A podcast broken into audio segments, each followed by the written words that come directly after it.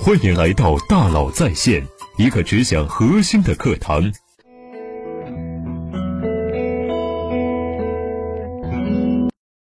你好，欢迎来到大佬在线。成年人最顶级的自律是降低对他人的期待。前些日子，有位同学问我一个问题：他几年花了三百万做了一个产品，但是用户不买单，资金流支撑不了一个月了，想听听我的建议。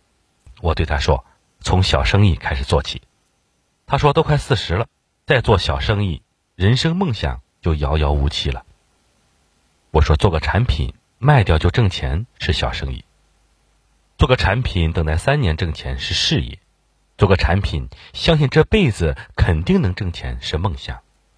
无法准确判断自己产品是否确实满足了用户的需求，先从小生意做起，不断验证自己的判断力。”很多人总想做点大生意，看不见、看不起一些小事，不愿意专注，总觉得这个事情太 low，那件事情技术含量不够，这个事情没什么壁垒，没什么创新，这个事情不可持续，这个事情已经有人做过了，这是个小生意，我是要做大事的。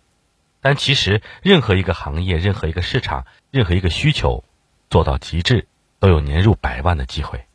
目标一致的小企业能够吃掉大企业，小事做到极致的人，小钱也能够变大钱。有的人一辈子只为了做好一坛酸汤、一条鱼；有的人一辈子只想做好一罐茶叶、一饼茶，却都做到了上亿的产值。降低对大生意的期待，千里之行始于足下，想挣千万始于一元。A 找我。请我和 B 打个招呼，希望能和 B 锁定明年的合作。我对 A 说：“今年没有这方面的计划。”这只是礼貌的说法。通常这句话的意思是不是明年就可以了，而是我没打算和你合作。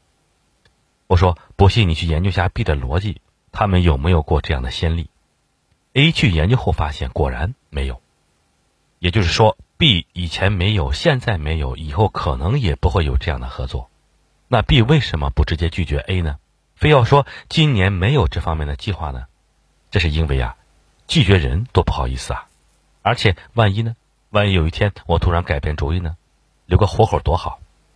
所以说，理解这一点，你就会知道，人们有很多看似未来无限可能的话，本质都是拒绝。比如说，真对不起，我们今年的预算用完了。这句话是商业世界中最常用的拒绝。如果不想要，我就说预算用完了；如果想要，总有地方可以挤出预算。再比如，我配不上你，这句话的意思是我不喜欢你。这句话还有很多不同的变种，比如说我不想耽误你，你会遇到比我更好的人，你是个好人，但我们不合适。如果八十岁我们还单身，就在一起吧。再比如，以后我们一定能找到更合适的方式和去合作。再比如，以后我们一定能找到更合适的方式来合作。这句话本质是用未来拒绝现在，拒绝通常不会以拒绝的姿态出现，拒绝通常以以后还有可能的姿态易容出现。降低对客户的期待，你的产品值多少钱，是看你能为对方提供多少价值，以及对方对认不认同这个价值。对方说你的产品确实很好，只是我们确实没钱，今年没有这方面的计划了。其实这句话背后的含义是，你的产品不值这个价钱。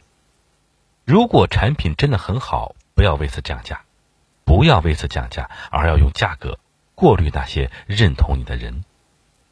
为什么你对某些高管态度那么差呢？你还相信，不管你怎么骂他，他都不会走，因为你以为你们之间已经进入了亲密关系，就像夫妻，就像父子。你在外面常常是最好的一面，可是一回到家就彻底放松了。把最好的脾气留给外人，把最差的脾气留给了熟悉的人。我们对最亲的人总是最放肆，为什么？因为我们相信，不管我们怎么做，他们都不会离开。我们放肆不是因为我们对他们的要求提高了，而是因为我们对自己的要求降低了。可是，你凭什么认为他们一辈子都不会离开？他们就该被你骂吗？想过没有？你自己不就是离开了曾经的老板，出来创业的吗？在亲密关系面前，不要降低对自己的要求，降低对家人的要求，他们值得你认真对待。好，我们来小结一下：为什么我不喜欢这张图？因为他在用错误的例子说明正确的道理。每天提高百分之一，就算不用复利公式，年收益也有百分之三百六十五。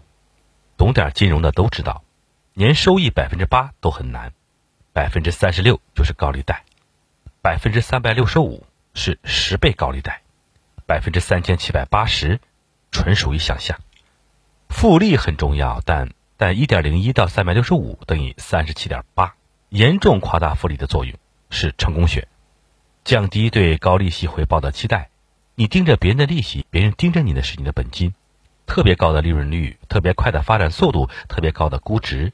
首先需要提醒自己的是，不合逻辑必有问题，超越常识就是骗局。降低对家人的期待，不要认为不管我们怎么样，他们都不会离开。把最好的脾气留给外人，把最差的脾气留给家人。降低对客户的期待。当一个人说你的东西很好，但就是太贵时，有两个原因：第一，他觉得这件事情不值得花这么多钱；第二，他觉得这件事情也许可以花这么多钱，但是你不值这么多钱。那么，你应该怎么做呢？和他礼貌握手，然后说再见，直到你能成长为他认为值得为止。成年人最顶级的自律是降低对他人的期待。好，感谢您的收听，咱们明天见。